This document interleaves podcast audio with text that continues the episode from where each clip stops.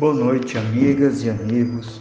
Vamos dar continuidade ao nosso estudo sequenciado do Evangelho do Coletivo Girassóis Espíritas pelo Bem Comum. Primeiro, devemos agradecer a Deus e a nós e a Jesus, nosso guia e amigo, por possibilitar que tenhamos a oportunidade de seguir nosso processo de aprendizagem. Pedimos que nos ajude a enxergar nossa missão no mundo, ilumine nossa mente e aqueça o nosso coração. Para que nunca percamos a oportunidade de trabalhar em prol da humanidade. Como em todas as quartas-feiras, nós iremos fazer vibrações pelos irmãos e irmãs que sofrem qualquer tipo de, de discriminação, sejam mulheres, negros, pessoas em situação de rua, LGBTQIA, indígenas e todos e todas demais. Pedimos, nosso querido amigo Jesus, que auxilie a toda a sociedade reconhecer que todos nós somos irmãos. Todos precisamos de uma palavra amiga e todos nós também devemos dar uma palavra acolhedora. Todos nós temos diferenças e precisamos perceber que essas diferenças são importantes, são salutares, pois juntos cada um de nós se complementa, sempre vivendo em comunhão, cada um compartilhando seus dons, uns ajudando os outros na sua caminhada. Ninguém deve caminhar sozinho, ninguém consegue caminhar sozinho. Todo mundo precisa de apoio, todo mundo consegue dar um apoio sempre devemos caminhar juntos em comunhão. Na noite desta quarta-feira, 1 de setembro de 2021, continuaremos com o Evangelho segundo o Espiritismo, no capítulo 21.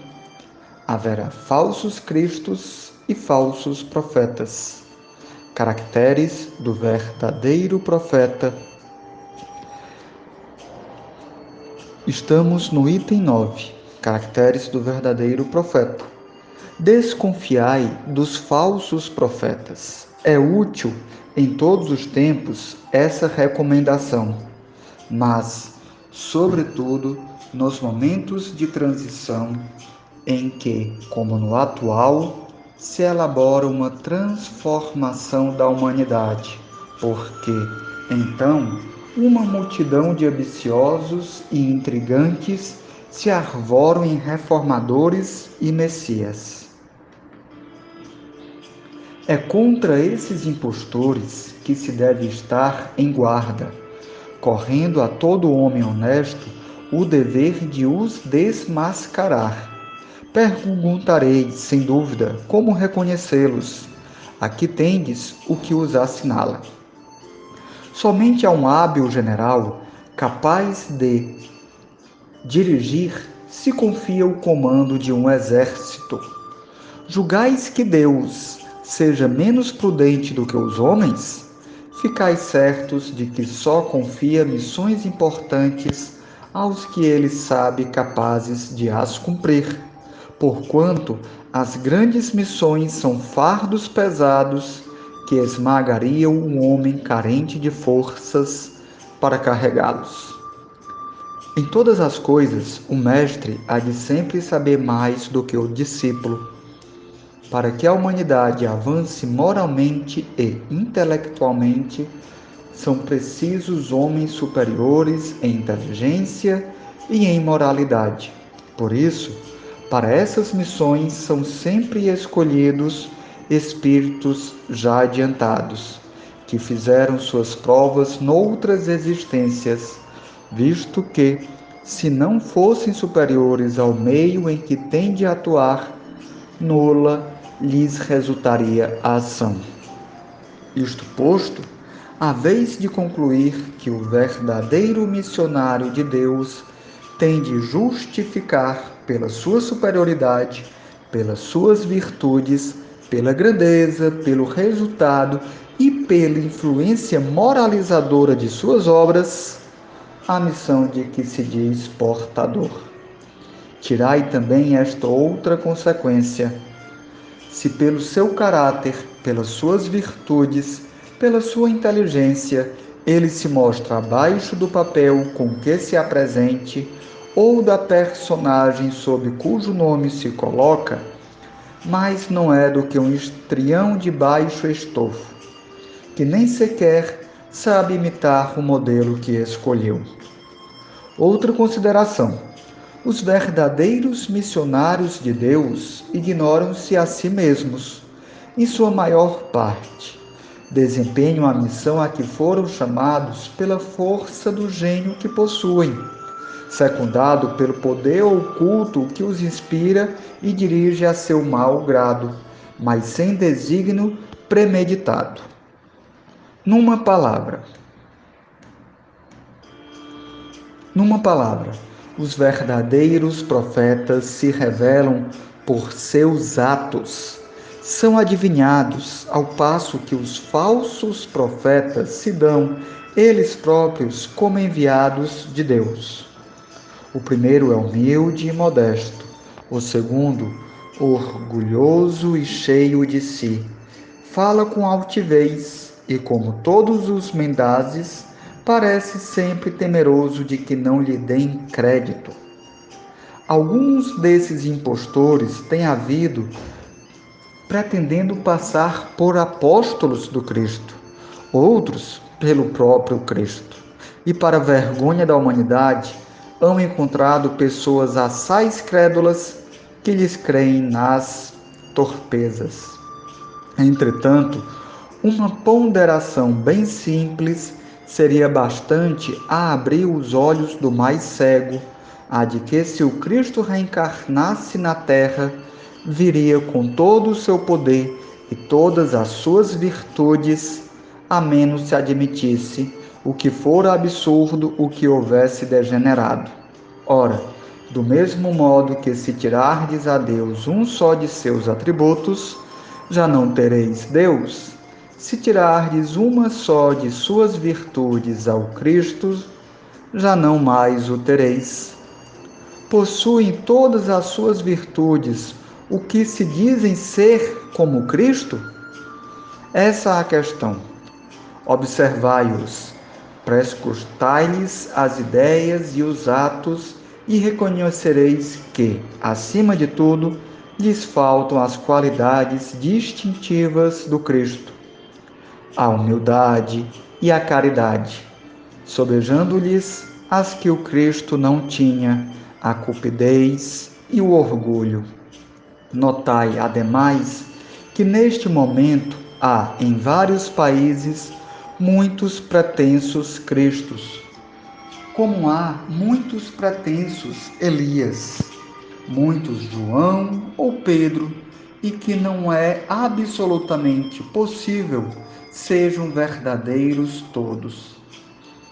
Tende como certo que são apenas criaturas que exploram a credulidade dos outros e acham cômodo viver à custa dos que lhe prestam ouvidos.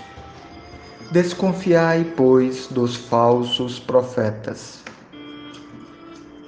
Máxime numa época de renovação, qual a presente, porque muitos impostores se dirão enviados de Deus.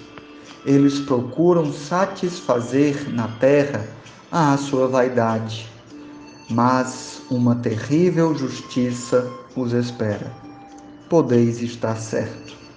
Erasto, Paris, 1862. Meus amigos e minhas amigas, essas palavras contidas no Evangelho segundo o Espiritismo nos fazem refletir bastante. Nós só podemos confiar realmente naquelas pessoas que, por suas ações, mostraram estar de acordo com Cristo. E essas ações são aquelas que valem pelo bem-estar de toda a população. Toda ação que traz benefício apenas para alguns poucos é uma ação maléfica. A ação boa é aquela ação executada tendo em vista o bem de todos. Todos somos irmãos e irmãs. A felicidade só será verdadeira quando for compartilhada, quando for distribuída. Lembremos também do ensinamento da doutrina espírita que é: amai-vos e instruí-vos. Porque às vezes nós agimos querendo o bem, mas por falta de conhecimento, essa ação, até que tem uma boa vontade, mas essa ação traz algum prejuízo. Então precisamos nos amar, mas também precisamos nos instruir para reconhecer quais ações realmente trazem o bem, quais ações trazem o mal, para reconhecer quem são os verdadeiros profetas e quem são os falsos profetas. Hoje em dia nós temos várias religiões. E dentro, dentre delas, tem pessoas sérias, tem pessoas boas em cada uma delas são os verdadeiros profetas, aqueles que buscam o bem da coletividade. Mas também dentro de cada religião deve haver os falsos profetas, aqueles que estão agindo mais por orgulho, mais por ambição.